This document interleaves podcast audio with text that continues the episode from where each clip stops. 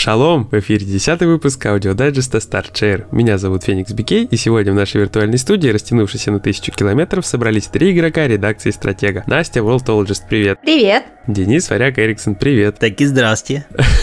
Наконец-то нас трое, проклятие двух пало, и мы будем рассказывать про много-много игр. На самом деле нет. Сразу, сходу, Денис, Цусима, погнали, бомби, давай. Я думал, ты начнешь. Ну ладно. А, что, прошел Цусиму полностью на 100%, платина и даже больше. Поскольку, как оказалось уже под конец, я, я получил платину и удивился. Такой, ничего себе, а что она выпала? Я же еще не все там артефакты собрал, что там пару артефактов оставалось, а платина уже есть. Ну, пошел да собрал, получил 100% в итоге. Э, просто для себя э, лично. Игра вызывает у меня преимущественно положительные эмоции и подарила мне очень много часов удовольствия. Я, признаться, не очень понимаю природу э, ненависти к проекту, особенно в отечественных СМИ, более-менее крупных в том числе. То есть у меня складывается впечатление, что они просто выбрали себе, скажем так, эм, подушку для битья в виде of Tsushima, чтобы перед самими собой или перед э, кем-то еще оправдаться за десятки The Last of Us. Да, да, вот, да. ну, то есть оно так выглядит. А, то есть я ничего не имею против десяток Last of Us, так же, как я не имею ничего против шестерок Last of Us. Это личное дело. Если э, человек поиграл, прошел и считает, что игра там хоть на 4 балла из 100, это его личное мнение, аргументированное и так дальше. Поэтому я не вижу смысла вообще, чтобы кто-то за что-то оправдывался. Такого не должно быть. Никто не должен за, ни за что оправдываться в этом смысле, когда идет оценка какого-то творчества, потому что все мы по-разному воспринимаем, в зависимости в том числе от опыта. И я замечаю, что журналисты, обзорщики, это, кстати, не всегда одно и то же, потому что обзорщики не обязательно журналисты, пишут про Цусиму или говорят в видео э, всякие, мягко говоря, глупости, потому что люди не знакомы с исторической подоплекой игры, и, соответственно, они не очень понимают, почему что-то сделано вот так, как сделано, а оно сделано правильно. Например, там много пафоса, ну, потому что его было много. Или там немощные крестьяне, которые просто там каждого шороха боятся. Потому что так было. Но это раздражает, а кто-то вообще говорит, что пафос голливудский. И такой смотришь, что? Наза. Типа, Нани, и все. Ну, то есть не, непонятно, природа это или незнание, или желание просто утопить проект. Ты знаешь, такой момент есть, что ты не каждой игре все равно готовишься, правильно? Садясь в нее играть, тебе обязательно читать какие-то талмуты там и так далее. Обычно просто вот игра, ты сел и играешь, короче. Ну, нет. Для игрока да. Но если ты э, обзорщик, если ты пишешь... Не, я, я, я именно про игроков, да. Я только, только в этом Но плане. я же говорю про обзорщиков все-таки, не столько про игроков. А то есть обзорщики, которые оценивают оценивают и подают свою, свое видение ситуации в массы. Оно может быть очень разное, и это на самом деле очень хорошо, когда игра вызывает э, разные эмоции и разные оценки. Это очень плохо, когда у игры все ей ставят там плюс-минус одинаковые оценки. Это плохо. Это не показатель качества игры. Не всегда, точнее, показатель качества игры. Вот. Э, это выглядит неинтересно. Я тут наши кросс-обзоры вспомнил. Да, наши кросс-обзоры, Call of Duty, все восьмерки, вот это вот. Э, я тоже про них сразу вспоминаю, но это неинтересно. Вот по Last of Us у нас крутой кросс-обзор вышел, потому что есть три разные оценки, и это классно. Причем они разнятся в существенное количество баллов. Э, по Цусиме, к сожалению, кросса не получилось, но я думаю, что там было бы все плюс-минус стерильно. Э, но позвольте теперь вернуться к мысли о том, как, по-моему, стоило подходить к обзору этой игры и, в принципе, игр с исторической подоплекой в целом. То есть, э, мне кажется, что когда ты журналист, не просто игрок, который пошел, купил, играет, а журналист, который получил еще и пресс-копию, который несет свое мнение в массы и в некоторой степени влияет на восприятие игры у своей аудитории, неважно, сколько это, 5 человек или 5 тысяч или 50 тысяч, а вот ты несешь на себе определенную ответственность. Ставя слишком низкую, слишком высокую, любую правильную, неправильную на чье-то усмотрение оценку, ты несешь эту ответственность. И когда игра имеет основу исторического характера, неплохо бы с ней ознакомиться. Точно так же, когда игра создана, например, на основе какой-то книги или фильма, очень даже неплохо познакомиться с этой книгой или фильмом. То есть, чтобы ты лучше понимал задумку автора, задумку разработчиков. И Цусима это как раз игра из такой категории. Потому что когда ты знаком с историческими событиями, неважно, можно даже поверхностно быть с ними знакомыми. Достаточно почитать условный исторический экскурс, экскурс который я э, на нашем сайте опубликовал. То есть ты уже будешь чуть-чуть лучше понимать, э, что происходило в то время, в том месте, где ты находишься сейчас виртуально. Или будешь находиться в ближайшее время. Плюс это позволит тебе больше понять персонажей, в том числе главных, провести некоторые исторические параллели, увидеть, насколько игра пытается следовать историческим событиям. Потому что Цусима делает это довольно неплохо. Там есть и два главных героя Цусимы, которые э, были отправлены с Осакекуни в, на Кюсю с целью донести о монгольском вторжении. Плюс э, есть, собственно, аллюзии на, на героев Цусимы, не только Котра и Хедзера, которого в игре зовут просто Дзиро. Вот. Это касается, вот этот подход, по-моему, касается любой игры исторической, Assassin's Creed в том числе. Не, нет ничего сложного в том, вкладывая в игру 130, 150, 200, 150, неважно сколько часов, потратить несколько часов, 2-3, на то, чтобы прошерстить условную Википедию и плюс-минус немножко углубиться в процесс. Потому что э, после того, как я опубликовал обзор Цусимы, я полез посмотреть другие в нашем сегменте, и я увидел достаточно много непонимания, то есть претензий к игре, которые вызваны абсолютным незнанием э, человеком предмета, который он обозревает. То есть там типа не понравились какие-то сюжетные элементы, которые сделаны правильно. Да, возможно, они с точки зрения стороннего зрителя сделаны не очень, э, скажем так, привлекательно. Тот же пафос. Но пафос в японских играх есть, был, будет. Поиграйте в любую якудзу. якудза. Там пафоса просто выше крыши. Как я уже говорил, как-то Гурен Лаган иногда просто отдыхает по сравнению с количеством пафоса в э, Якудза или в Ghost of. Но независимо от мнений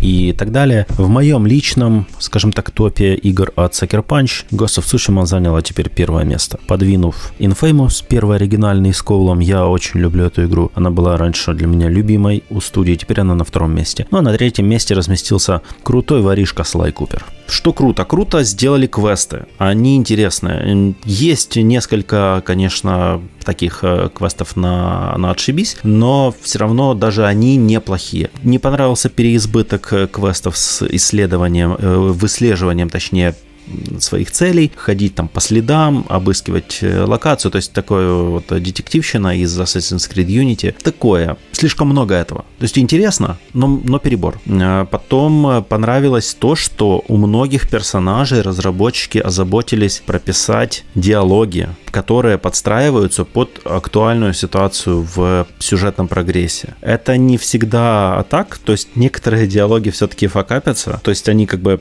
в середине э, сюжетной линии дополнительной, не основной. Персонаж может, э, с которым эта сюжетная линия связана, может как-то упомянуть э, события основной сюжетной линии. Но при этом чуть-чуть позже он как будто забывает о том, что он их упомянул, и уже говорит не про очень актуальные события. То есть вот такие факапчики есть, но в целом проработаны диалоги довольно хорошо. Тем, кому не нравится пафос, они будут не очень довольны, но я думаю, что тем, кому не нравится пафос, в принципе, не будут играть в игры про Японию, э, потому что пафос там везде, достаточно серию Якудза запустить, там просто тоже...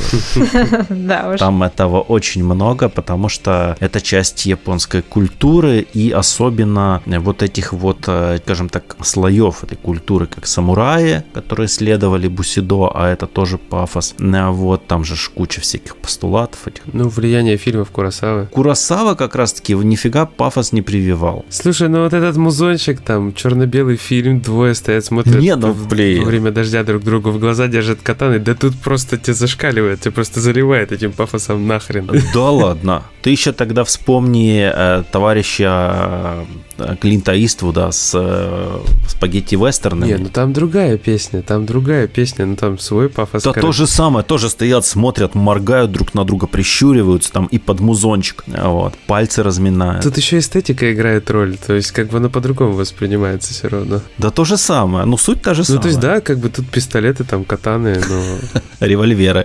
Да, ладно, ладно. То есть пистолет технически, револьвер, технически пистолет, что-то. Это как поезд технически, этот... Э, Трамвай. Тепловоз, тепловоз и электровоз технически локомотивы оба. Так что... Ага, хорошо. Это я люблю такое. А вот э, в Цусиме очень классно, кстати, сделаны дуэли, если ты про них вспомнил. Там тоже вот там пафосно под Курасаву, там они Да, друг да, на друга да. смотрят, Сто процентов. руки там на катану ложат, вот это все. Когда он достает, вот это там, я забыл, как называется, но это не Ай, он называется, когда ты большим пальцем поддеваешь э, гарду катаны. Это называется понт. Это под туда называется, но в японском оно тоже имеет свое название. А вот, сделано круто. Все дуэли клевые, особенно есть несколько дуэлей с боссами, которых можно по-настоящему страдать на высокой сложности. Вот, несмотря на средненький искусственный интеллект, я надеюсь, что разработчики его поправят через некоторое время следующими патчами, хотя игра уже в версии 1.04 доступна. То есть э, еще до релиза она обновилась до 1.04. Но я надеюсь, что обновят до 1.10 и все-таки поправят искусственный интеллект, научат его слышать взрывы, которые происходят в 10 метрах от них, вот, и сносят их э, дорогих друзей. Но я вчера на стриме показывал как раз такие моменты, когда искусственный интеллект тупит. Но эстетику сохранили, история интересная, интерпретация э, исторических событий крутая, много пересечений с реальными, собственно, этими же историческими событиями. Э, фактически в, во всех основных персонажах можно разглядеть, даже в двух основных и в э, нескольких дополнительных можно разглядеть исторических героев. И я советую игру всем, кто любит японскую историю, японские игры. Игры с открытым миром. Здесь ни, ни- никаких откровений не будет. Это японский Assassin's Creed в лучшем значении этого, скажем так, словосочетания. Но я считаю, что даже Ubisoft Montreal не справились бы лучше, разрабатывая Assassin's Creed в Японии. И, наверное, Ubisoft отдает себе в этом отчет, поэтому они не делают Assassin's Creed в Японии, а пошли к викингам, где они, скорее всего, тоже ложанут. Кстати, э, есть моментик, мне, у меня складывается иногда тоже впечатление, что вот этот вот, скажем так, это не хейт, но просто попытка подтопить э, Ghost of Tsushima, она как-то связана с э, тем, что это прямой конкурент Вальгала в этом году от Ubisoft. Я не говорю о чемоданах, потому что я в них не верю, не говорю о там заангажированности отдельных э, представителей наших СМИ, но мне кажется, что их чрезмерная любовь к Assassin's Creed играет злую шутку в данном случае. Настя, а ты любишь играть в игры летом? Да. И зимой, и осенью. И в огороде любишь копаться? Обожаю ковыряться в огородах и летом, и осенью, и зимой, да. А ты недавно копалась в огороде? Да, у меня представилась возможность заняться этим отличным делом в ремейке Story of Seasons Reunion in Mineral Town. Ну, это изначально было название, а для Запада эта игра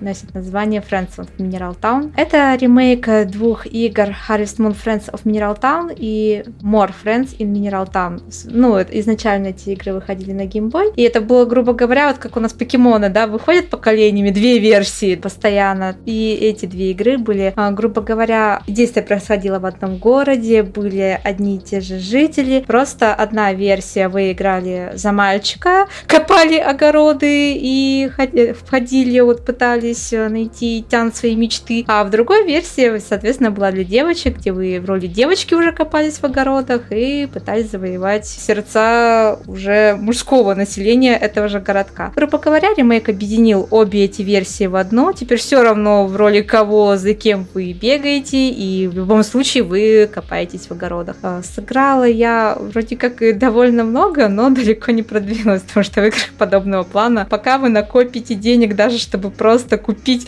первую курицу, я даже до коровы еще не добралась. Корова стоит, соответственно, дороже курицы. В общем, у меня только первые курицы, там, первые проданные репки, огурцы. Вот. Но скажу, э, пока вот э, э, играется на самом деле, вот, то есть, что ты ожидаешь от игр подобного жанра, да, где основной смысл копаться в огородах, принимать участие в разных событиях, знакомиться с жителями, играется пока отлично. То есть, вот я обожаю Stardew Valley, и- которая как раз таки корни, да, этой игры разработчик изначально вдохновлялся вот сериями Harvest Moon и так далее. То есть э, играть в этом плане отлично. Прогрессия, как устроена, то есть вот эта вся посадка, ну, то есть удобная работа с инструментами, много активностей, там и шахты, и огороды. Уже там наиграла несколько внутриигровых дней, там даже не дней, а недель. Уже очень много событий увидела и прочего, то есть игру на самом деле отлично освежили,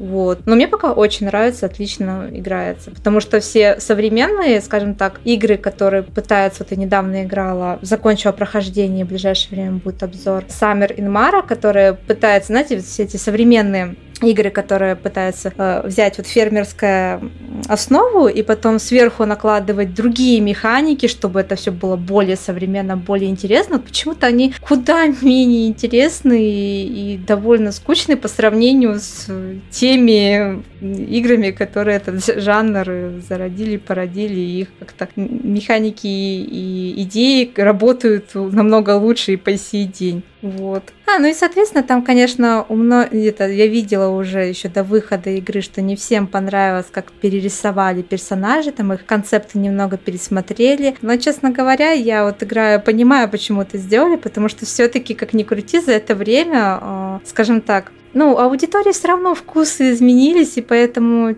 те старые облики и портреты персонажей, скажем так, от лица девочки скажу, что там не все, всех парней хотелось бы кадрить со старыми портретами. То есть я понимаю, конечно, что главное характер и так далее, но все-таки в новеллах и подобных играх, как ни крути, все-таки хочется видеть какой-то симпатичный визуальный ряд. Все-таки, как ни крути, хотя бы в, в играх хочется видеть еще и симпатичный визуальный ряд. Вот поэтому персонажи узнаваемые, но да, их э, все-таки современными тенденциями перерисовали. Но мне очень нравится, что все равно вот такой вот некий стиль вот того времени сохранили. То есть не полностью вот как вот сейчас принято персонажи рисовать слишком э, слащаво, а вот все-таки вот такой вот изюминка вот э, какие-то вот. В латексе. В латексе.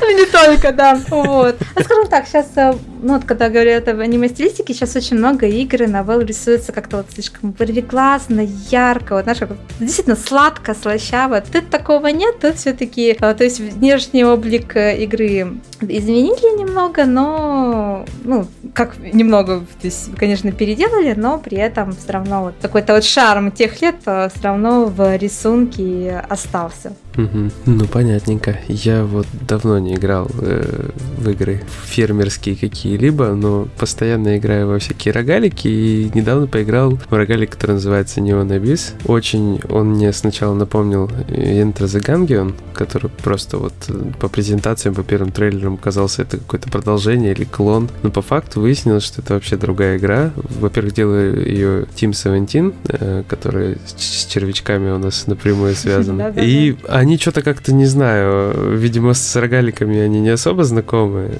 Или они издавали, я сейчас не могу немножечко обмануть. В общем, короче, они с игрой связаны точно. То есть они либо разрабатывали, либо издавали. И это нифига не Enter the Gungeon, потому что здесь гораздо меньше врагов, здесь гораздо меньше всяких фишечек, всяких интересных моментов. Новой игры классный стиль, то есть э, очень такой приятный, там кругом неоны, яркие огонечки, такая вся цветастая. Значит, все происходит от, с видом сбоку, но в той же Enter the Gungeon было гораздо больше экшена, было больше врагов, было больше динамики, что ли, вот, и она как-то больше завлекала, и лор оказался интересней. Тут вроде тоже как бы с лором все нормально, но никаких э, пояснений что-то не особо не дается. Откуда вообще появились враги, они какие-то концептуально не связанные, если мы в Enter the Gungeon видели, что там какие-нибудь э, патрон там на троне из патронов летает, да, то есть какие-то все, как все как-то были связаны с оружием, с перестрелками, с пулями, да, да, там, да, с огнем. Да, а тут вообще бессистемно все, то есть хаб центральный это типа какого-то бара, значит, э, мы можем там просто встать и танцевать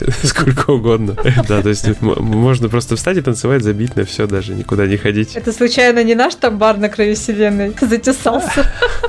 Может быть, может быть. Э, там персонажей довольно много, и они все разные. Допустим, есть имбалансная такая девочка, которая носит катану и стреляет. То есть некоторые персонажи не могут запрыгнуть э, в определенные места, а она с помощью дополнительных дополнительного взмаха катаны как удара может залетать туда просто, игнорируя часть игровых механик по поиску ключей, там и прочего. То есть всякие такие штуки. Может, это, конечно, так и задумано, но получается она одна это такая... Подожди, это девочка с катаной, они всегда были балансные, что ты хочешь? Тут не просто девочка с катаной, она может еще пуху доставать и стрелять в любой момент. Нет, ну это все И залетать. Это имба, имба просто, да. Есть э, всякие чуваки, телепаты, обычные ребята, короче. Там много очень персонажей, сразу открыто 4 или 5. В общем, такая довольно интересная игра, но вот ей не хватает динамики все-таки. И не хватает какой-то такой единой концепции по части подземелья вот этих всех. Генерация уровней тоже какая-то немножко странная. То есть там вот эта система ситов есть, когда у каждого конкретного подземелья и комнат есть набор комбинаций вот этих вот э, циферок и чисел там и, и букв, э, с помощью которых можно выбрать конкретное подземелье, да, которое сгенерировалось. Тут это прям вот как фишка такая тоже подана, ты в любой момент можешь в меню выйти, записать, потом зайти и вот прям перепройти, когда тебе удобно. То есть, если тебе понравилось, если ты все запомнил, это как бы тебе облегчает задачу. Но интереснее гораздо было бы играть, если бы у тебя постоянно, да, подземелья обновлялись, вся суть рогаликов. Mm-hmm. А тут как бы ты заходишь, и как-то не очень заметно, что что-то сильно меняется. То есть, как-то комнаты очень одинаково выглядят. Сильно разнообразие врагов в них тоже не появляется каких-то новых там видов. Они вроде бы как будто бы всегда одинаковые там шатаются. То есть, немножко странно. Я не очень много играл, но по первым впечатлениям все вот именно так. То есть, как-то все однообразно, как будто не проработано. Ребята вроде хотели сделать игру интересную, вроде все зачатки у нее были, по, по крайней мере, по трейлерам, да, то есть она привлекала внимание. А по факту оказывается, что она все-таки не такая хорошая, наверное, в конечном итоге окажется. Ну, надо еще поиграть, потренироваться, побегать и так далее, потому что с рогаликами такое дело, с ними быстро нельзя разобраться, нужно много времени потратить, чтобы все понять и все выяснить. Но при этом, к сожалению, вот обожаю рогалики, но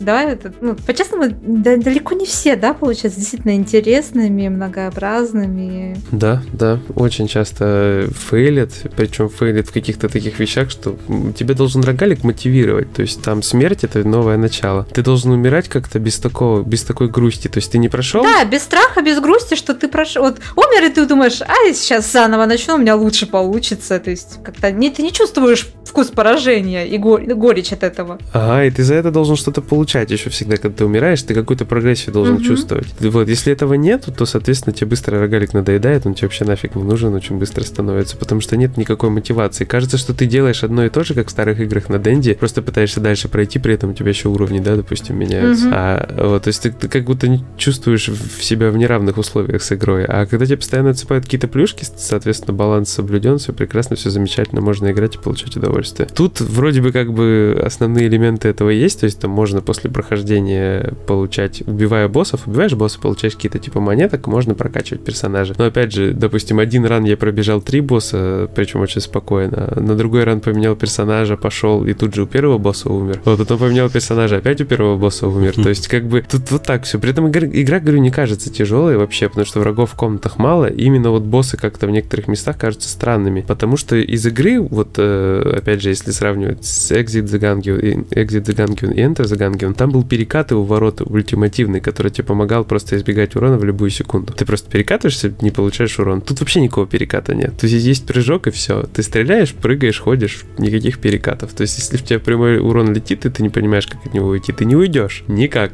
Даже вот на уровне рефлексов. В Enter the Gungeon такой проблемы не было. Можно было ускакать, увернуться и так далее и тому подобное. При этом The Exit the Gungeon, когда я первый раз играл, я довольно быстро прошел ее первый раз за одного из персонажей. Вот, за остальных было труднее, просто потому что там комнатки реально так отличались, так сделаны были интересно, что ты все равно как бы не старался. Они вроде по последовательности одни и те же у каждого персонажа, но вот все равно внутренность там как-то меняется так, что тебе все равно тяжело. То есть такая классика рогаликов получалась. Тут я этого не чувствую. Вот такая ерунда. Я могу долго еще разговаривать, поэтому давай, Кадасти, расскажи нам про космические путешествия что-нибудь. А, да.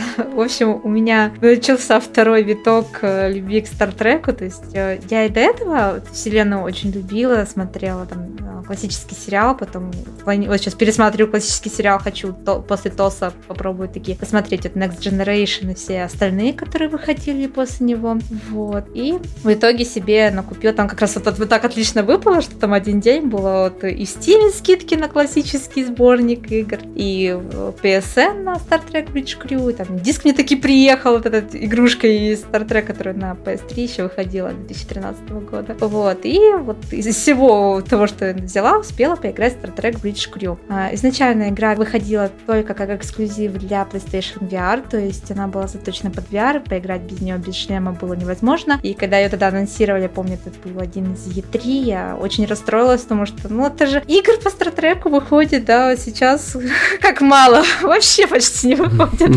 Вот. И, конечно, было обидно, что их и так очень мало, и тут еще и игра обошла стороной только потому, что нет дорогостоящей гарнитуры. Но вот я узнала, что, оказывается, пару лет назад что они так тихо и вообще вот без какого-либо шума и пыли выпустили, оказывается, обновление, которое теперь позволяет играть Star Trek Bridge Crew, не имея гарнитуры. Вы просто берете контроллер, садитесь и, и начинаете управлять USS э, Aegis. Вот, это корабль, он, грубо говоря, по планировке и по функциям это наш USS Enterprise из перезапущенной вселенной, то есть со всеми вот этими уже как переосмысленными современными панелями, там с тачпадами и всем-всем-всем. Мы можем занять э, одну из четырех ролей, то есть там обязательно капитан, то есть там, в принципе, в эту игру можно и одному играть, но наиболее полно она раскрывается, когда вы играете командой из э, четырех человек. И там, получается, обязательно всегда капитан. Капитан может, э, во-первых, он только он видит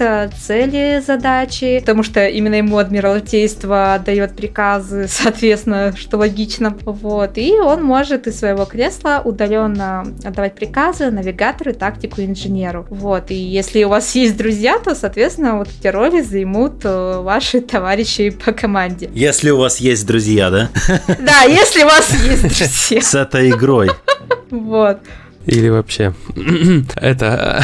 Это игра по сети, по сети вы ее отыграете. Ага. Вот, вот мы с Димой играли, получается, он был в капитанском кресле, я себе выбрала навигатор, решила вот почувствовать на себе, а, скажем так, то есть навигатор, но при этом вы не только занимаетесь навигацией, вы, соответственно, пилотируете еще корабль, то есть вы не просто прокладываете маршрут, вы, соответственно, ему потом и исследуете. Вот, то есть, грубо говоря, если вы смотрели фильм, знаете сериал, вы займете кресло Сулу. И, честно говоря, вот мы отыграли делали первой э, миссии, и просто вот дикий восторг, то есть от того, что ты можешь, э, то есть там очень все здорово сделано, атмосфера выдержана действительно на уровне, то есть действительно вот сидишь за своей панелью, у каждой роли, соответственно, своя панель, они все разительно отличаются, список задач и что вы будете выполнять во время миссии тоже разительно отличается, то есть там есть смысл потом действительно сидеть, меняться местами и переигрывать те же миссии, потому что то, что вы делали, например, роли роли навигатора будут разительно отличаться от того, что будете делать в роли капитана или тактика. И там очень здорово выдержана атмосфера. То есть вы действительно вот сидите за вот этой панелью. Управление здоровски сделано, то есть э, как э, перемещаются пальцы ваши по вот этим панелям скользят, э, то есть как вы это все прокладываете, двигаете все эти ползунки, все это сделано очень действительно здорово. Две руки это идут отдельно, то есть вы, грубо говоря, одна половина контроллера отвечает за правую руку, вторая за левую, вот двумя руками вот это быстро туда-сюда шевелите, переключая разные показатели корабля. Вот.